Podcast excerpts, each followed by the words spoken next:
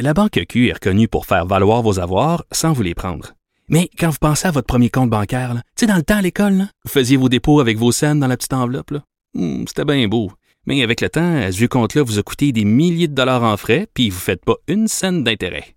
Avec la Banque Q, vous obtenez des intérêts élevés et aucun frais sur vos services bancaires courants. Autrement dit, ça fait pas mal plus de scènes dans votre enveloppe, ça. Banque Q. Faites valoir vos avoirs. Visitez banqueq.ca pour en savoir plus. Alors, bienvenue à l'émission. Ça va-tu assez bien? C'est votre cheerleader en chef, euh, Richard Martineau. Merci d'écouter Cube Radio. Legault supplie 9500 employés absents. Il y a des employés absents dans le système de santé. On dit 9500 employés qui ont décidé, là, j'en ai plein mon casse, euh, je reste chez nous. Et là, avant de leur lancer la roche, parce qu'il y a peut-être des gens qui disent, ça n'a aucun maudit bon sens, on a besoin d'eux autres, comment ça se fait qu'ils restent chez eux? J'ai souvent utilisé l'image du pompier qui rentre dans la maison en feu alors que tout le monde veut sortir de la maison. Je disais que les travailleurs de la santé étaient extrêmement courageux. Eux autres rentrent dans la maison en feu, courent vers les flammes alors que nous autres, on sac le camp. Sauf que un feu, ben, à un moment donné, il est éteint. Tu le policier peut travailler, je sais pas, 10 heures, 12 heures à éteindre le feu. C'est difficile, c'est dur. Euh, il risque sa vie. Mais à un moment donné, le feu est éteint, puis il rentre chez eux. Là, on parle d'un feu qui continue de brûler pendant des jours, des semaines et peut-être des mois. Là, on peut comprendre à un moment donné que les travailleurs de la santé disent, ben là, Christy, là, il faut que je pense à moi. C'est correct que je dois penser à mes patients, le serment d'Hippocrate, etc., la vocation, blablabla. Bla, bla. Mais à un moment donné, quand tu n'es pas suffisamment protégé, quand tu pas des, bons masques, le, bon équipement, le bon matériel, euh, quand c'est mal géré, vous avez vu, là, il y a des gens qui sont allés aider dans les CHSLD et ils ont écrit en disant ça n'a pas de bon sens. Ça faisait une heure que j'étais là, je savais pas quoi faire. Il y a personne qui me coordonnait, il y a personne qui disait Hey, voilà, fais ci, fais ça, etc. J'étais laissé à moi-même, je ne savais pas où aller, quoi faire, etc. Là, à un moment donné, ils se disent, oh, ben là, attends une minute, là. Puis là, risquer d'attraper ça, risquer de, ramener ça à la maison, de contaminer ton conjoint, ta conjointe, tes enfants. Je peux comprendre qu'il y a des travailleurs de la santé, là, avant de leur lancer la pierre, là, je peux comprendre ça. Page couverture du devoir aujourd'hui. Le médecin avant le patient, les soignants n'ont pas l'obligation d'intervenir sans équipement de protection. En cas de pénurie d'équipement de protection médicale, le personnel de la santé n'aura ni le devoir ni l'obligation d'intervenir auprès d'une personne infectée par la COVID-19 mentionne un nouveau document sur les droits et responsabilités des travailleurs de la santé dont le devoir a obtenu copie. Alors, il y a toutes sortes de, règlements, de de, de, règles d'éthique dans le milieu de la santé. Et la règle d'éthique fondamentale, c'est que tu dois euh, euh, subvenir aux besoins de tes patients, de tes malades. Mais là, on dit pas, pas au détriment de ta propre sécurité. Donc là, on dit, écoute, là, soit on les protège comme faux, ou on les protège pas comme faux.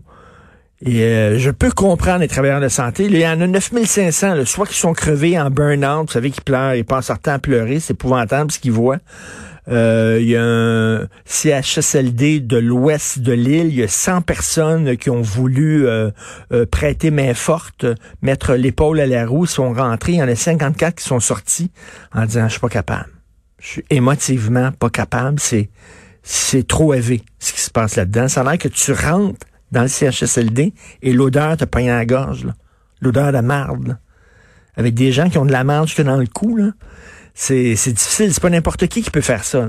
Et il y a quelque chose que je ne comprends pas. Aujourd'hui, François Legault dit, là, on est rendu, là, on va demander l'aide de citoyens ordinaires qui n'ont pas nécessairement de, de, formation médicale parce que on a besoin de bras. On a surtout besoin de bras, on n'a pas besoin de formation médicale. Attends.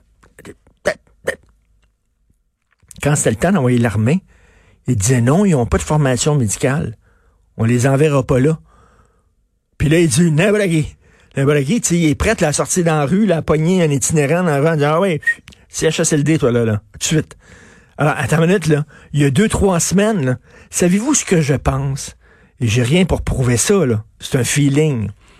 François Legault, c'est monsieur nationalisme, c'est ce qu'on dit. Il a remis le nationalisme québécois, la fierté du Québec euh, sur euh, sur la table. Les gens sont contents. Puis là, il avait il avait peur de demander l'armée, de demander l'aide de l'armée. Il avait peur que ça passe mal. Oh! Le, le, le, grand premier ministre québécois nationaliste qui a, qui a redonné la fierté aux Québécois, qui est rendu à quémander l'aide de l'armée canadienne. Et je pense qu'on a été fiers pète. Qu'on a été comme, oh non, on fera pas ça. Un nationalisme mal placé. Si c'est ça, si c'est vraiment ça, imaginez, là, que peut-être qu'il y a des gens dans les CHSLD actuellement qui sont dans leur merde, qui auraient pu être mieux soignés au cours des trois dernières semaines. Mais on a dit non pour des questions d'orgueil on aurait pu faire venir l'armée, parce que là, c'est ça qu'on dit, là. On n'a plus besoin de formation médicale, on veut des bras. Alors, hier, on avait un capitaine de l'armée à la retraite qui disait, nous autres, on est organisés, là. L'armée, c'est pas rien, là. Ils arrivent, puis ouais, ouh, ah, toi, tu vas là, bang, bang, ils sont disciplinés, ils sont organisés. Ils en ont vu des gens, eux autres, saigner. Ils en ont vu des gens, eux autres, morvés dans leur merde, dans des conditions épouvantables. Ils sont allés en Afghanistan, ils sont allés, bon sont capables de faire face à ça. Ils sont formés pour ça. Il y a une formation de premiers soins de ça. Mais on ne on leur a pas demandé par orgueil mal placé. Je suis convaincu que c'est ça. Je suis convaincu que c'est ça. Hey, voyons donc, le Québec demande, comme s'il y avait de la place pour la petite politique. On s'en foutu Là, le fédéral, là, disent que peut-être on, pourrait déclarer une aide d'urgence, puis on s'impliquerait dans, dans, dans, dans, dans le, système de santé du provincial. Là, il y a des gens qui disent non, non, non, non, non, le fédéral, c'est notre juridiction. Vous n'avez pas euh, d'affaires à, nous dire quoi faire. on s'en foutu de la petite politique, on s'en foutu, le Québec versus Ottawa. C'est des chicanes de cours d'école. Regardez votre passeport. Jusqu'à preuve du contraire, on est Canadien.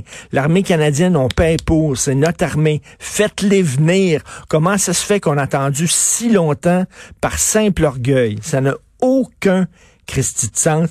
Après cette crise-là, il va vraiment se poser de sérieuses questions. Vous écoutez politiquement incorrect.